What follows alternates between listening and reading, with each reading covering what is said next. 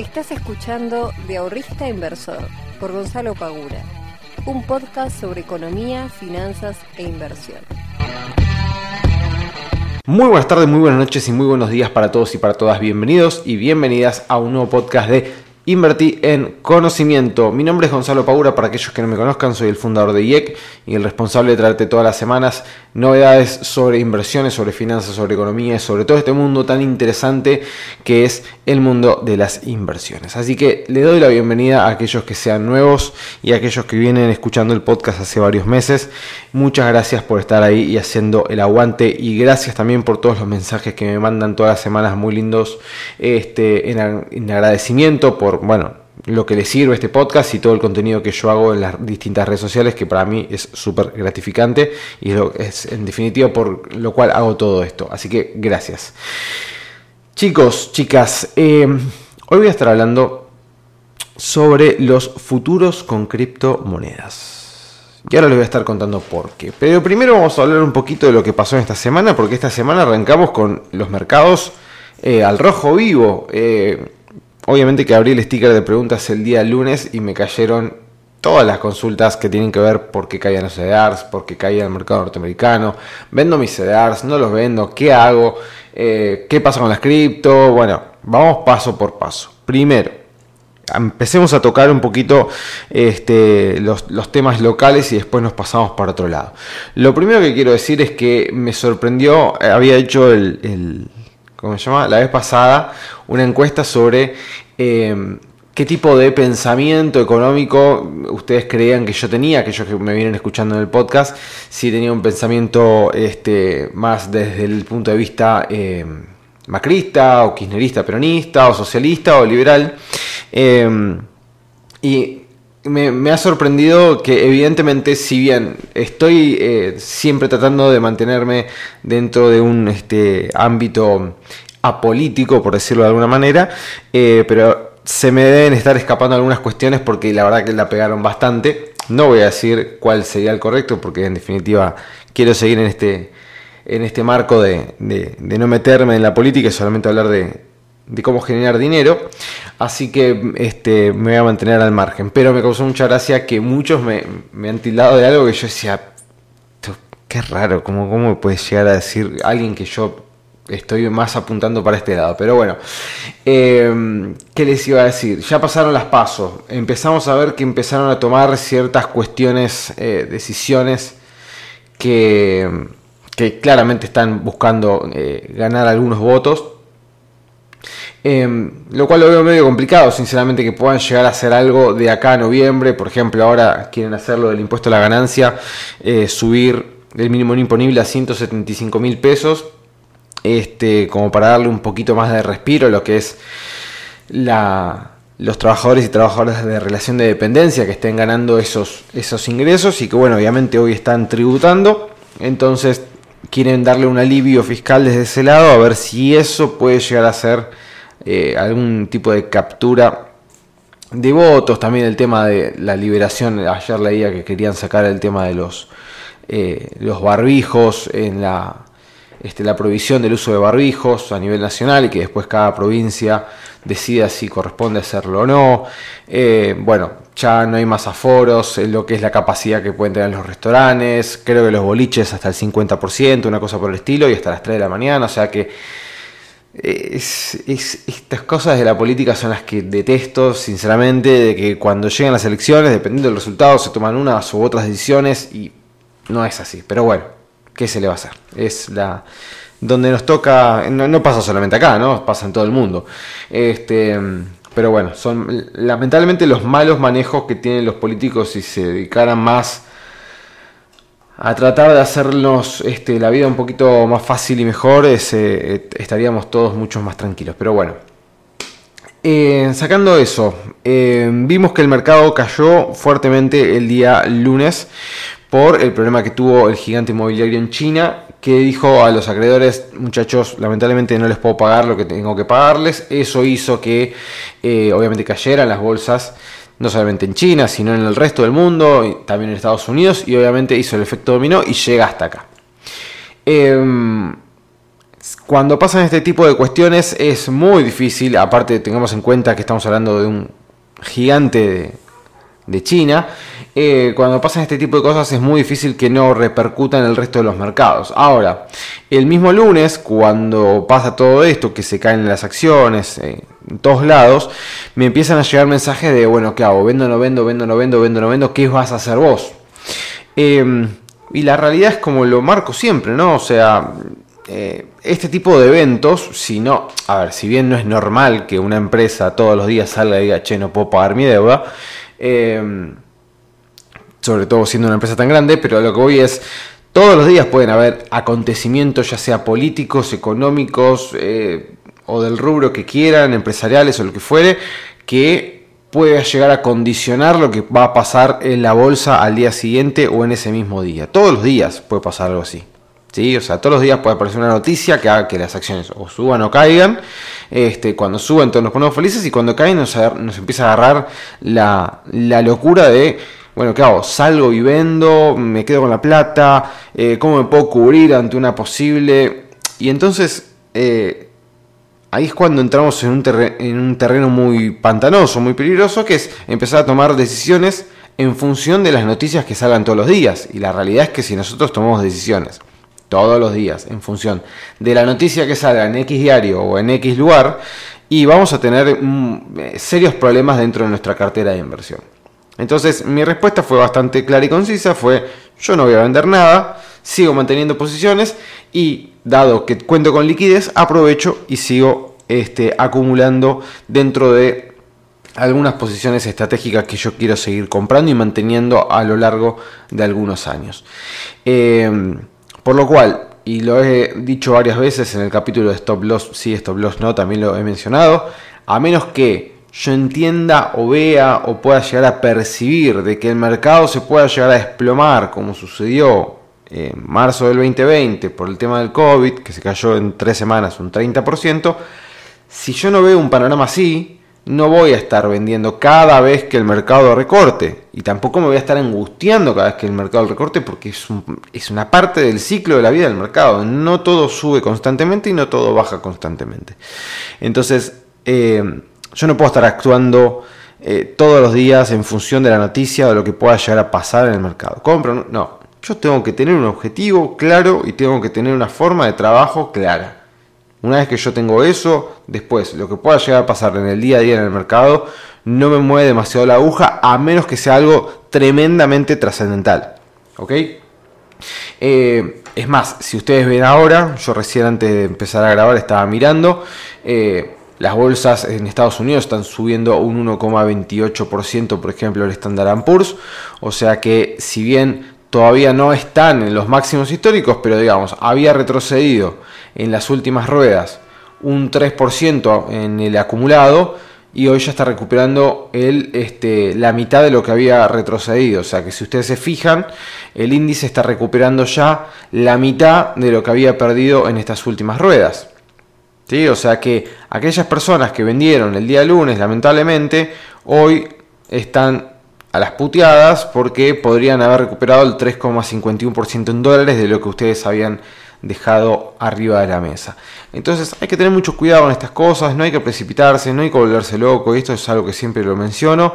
Y de vuelta, si sinceramente eh, por cada noticia y cada movimiento de mercado como el que apareció el día lunes, los altera, los pone nerviosos, los angustia, y quizás no tengan que estar en un mercado eh, accionario, sinceramente. Quizás tengan que buscar un mercado que se adapte más al tipo de riesgo y al tipo de volatilidad que ustedes pueden llegar a asimilar y aceptar.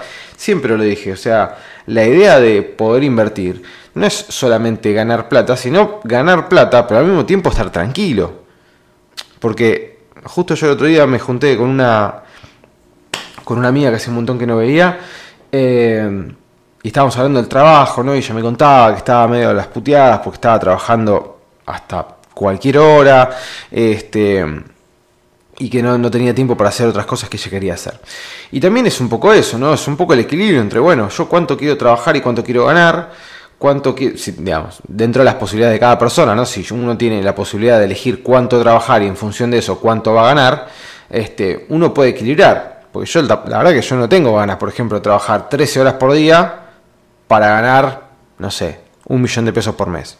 Porque en definitiva yo la quiero disfrutar, la plata. Si trabajo 13 horas por día, ¿cuándo la disfruto?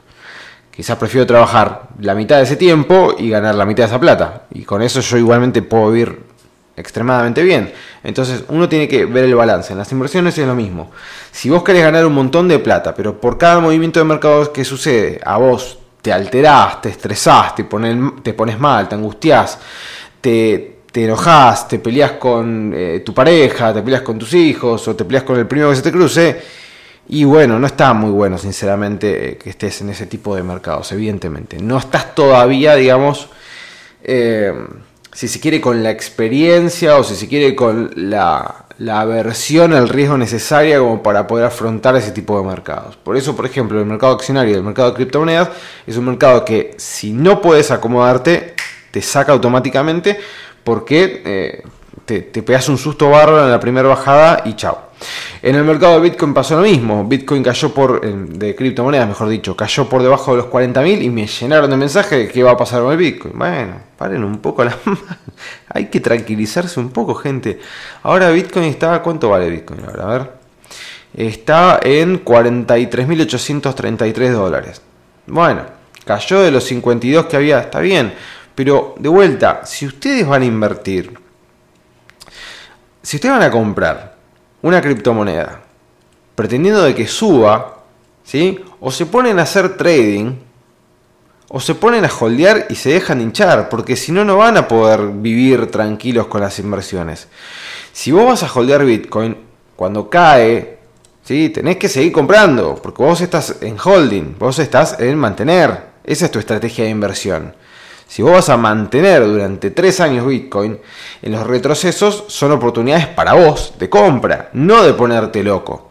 Ahora, si vos querés eh, entrar en Bitcoin, hacerte una ganancia, entonces tenés que hacer trading, tenés que ponerte targets de salida, puntos de entrada. Si no, te vas a volver loco toda la vida. Porque si no entramos en el juego de, bueno, yo compro, ¿para qué? Para que suba. Bueno, ¿y cuándo vas a salir? No, yo quiero ser millonario. Bueno, está bien. Hay que tener este tipo de cuestiones presentes porque si no, no, vamos a tener nunca inversiones eh, fructíferas. Voy a hablar ahora del tema futuros con criptomonedas. ¿Y por qué sale el tema de futuros con criptomonedas? Porque el día 28 de este mes, o sea, el martes que viene, si mal no recuerdo, va a salir el nuevo workshop dentro de lo que es la Academia de Futuros con Criptomonedas. O sea que los miembros de la Academia el día 28, el martes que viene, van a tener a su disposición un nuevo workshop donde voy a estar explicando cómo invertir en futuros con criptomonedas desde la plataforma de Binance. Eh, y aprovechando que estuve y estoy armando el workshop para poder subirlo, eh, dije, bueno, vamos a hablar de este tema en, las, este, en el podcast que es una de las inversiones que se está haciendo muy popular por los tipos, las tipos eh, de rentabilidades que podemos llegar a obtener, eh, pero hay que tener en cuenta algunas cuestiones. No me voy a explicar o meterme muy de lleno en lo que son los futuros, pero básicamente son contratos, ¿ok? Eh, que dentro de la plataforma de Binance ustedes pueden encontrar que estos contratos tienen un vencimiento, que generalmente es trimestral, o que son perpetuos, es decir, que no tienen vencimiento. Ahora, ¿cuál es la diferencia importante que tiene, por ejemplo, invertir en un futuro o invertir en el mercado spot? Es decir, salir a comprar bitcoins al mercado como hacemos todas las personas. Bueno, la diferencia es que el mercado de futuros nos permite algo que es muy importante, que es el apalancamiento, es la, eh, la capacidad que nos permite a nosotros poder invertir por encima de nuestras capacidades, si así lo quisiésemos. Si nosotros queremos, podemos invertir, por ejemplo, sin apalancamiento, uno a uno. Bien, pero eh, lo que muchos hacen, y que es lógico que lo hagan, es aprovechar el mercado de criptomonedas de futuros para poder apalancarse y buscar rendimientos más importantes haciendo uso de una menor cantidad de dinero y haciendo uso de un apalancamiento importante y de un, eh, de un fragmento de tiempo muy corto. Es decir, si yo quise ser trader, por ejemplo, si me quiero poner a hacer trading de criptomonedas, yo muy probablemente no lo haría mediante la compra de Bitcoin, por ejemplo. O la compra de Ethereum, o la compra de, no sé, la criptomoneda que se les ocurra. No importa. Lo haría mediante el mercado de futuros. ¿Por qué? Porque me permite apalancarme. Porque me permite endeudarme y eso puede hacer que un mínimo movimiento muy pequeño del activo a mí me permite obtener una ganancia muy interesante. ¿Cómo funciona el apalancamiento? Muy fácil. Por ejemplo, si ustedes utilizan un apalancamiento de 1 a 10, este, estamos diciendo que por cada dólar que nosotros vamos a poner de nuestro bolsillo, estamos invirtiendo como si pusiéramos 10 dólares. ¿Ok? Entonces, cuando nosotros entramos y elegimos el apalancamiento que nosotros queremos tener, podemos poner 10, 20, 21, 22, 23, 25, 50 y si estás invirtiendo en Bitcoin hasta 125. Ahora, esto hasta ahora es todo color de rosas, ¿no? Nosotros podríamos armar una estrategia de trading que, no sé, por ejemplo, cuando sucede X cosa con las medias móviles y coincide con el estocástico, por decir cualquier cosa, estoy hablando de análisis técnico, cuando suceden estas dos variables, hacemos una orden de compra. Y cuando sucede otra variable, hacemos una orden de venta, ¿no? Entonces nosotros nos armamos nuestra estrategia de que en este escenario 1 yo compro y en este escenario 2 yo vendo. Bien, listo, ya tenemos nuestra estrategia. Entonces, una vez que tenemos eso planteado, el siguiente paso es decir, bueno, ¿cuál de estas criptomonedas quiero utilizar? Puedo utilizar alguna quizás que tenga mucha más volatilidad o menos volatilidad. Bien. Principalmente es muy importante, como siempre, el tema de la liquidez. Pero las criptomonedas más importantes en el mercado de futuros van a tener mucha liquidez, no van a tener problemas. Pero supongamos que agarramos una criptomoneda como Bitcoin, que si bien obviamente que es volátil, pero no es, no es de las más volátiles de todas, eso está clarísimo.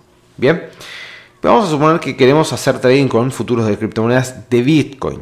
Bien, entonces ya tenemos nuestro planteo.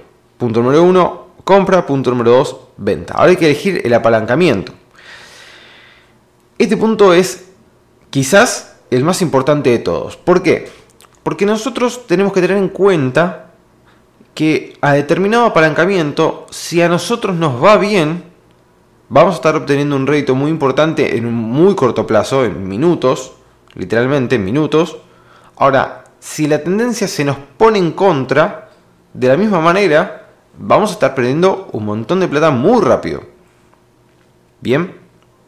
Entonces, hay que ser muy, muy, muy precavidos en este punto porque realmente si nosotros nos pasamos del apalancamiento que nosotros podemos llegar a tolerar, imagínense lo siguiente, ustedes están poniendo 10 dólares y están invirtiendo como si fueran 100 dólares. Entonces un mínimo del activo hacia abajo o hacia arriba de Bitcoin hacia abajo o hacia arriba, a ustedes quizás estén ganando en 10 minutos, estén ganando 10 dólares, que es lo que en definitiva ustedes pusieron. O en 10 minutos estén perdiendo 40 dólares. ¿Ok?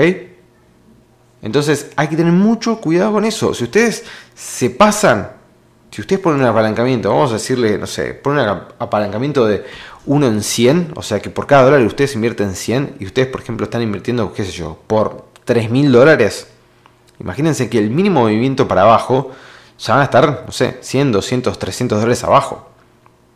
Y tengan en cuenta también el tema del margen, que es lo que ustedes le van a este, tomar para poder este, asegurar la, liquidación de la posición. ¿Ok? Si ustedes llegan al 100% de margin, automáticamente les cierra la posición y se vende y van a perder un montón de plata. ¿Ok? Entonces hay que tener mucho cuidado con el tema de los futuros de criptomonedas, con el tema del apalancamiento.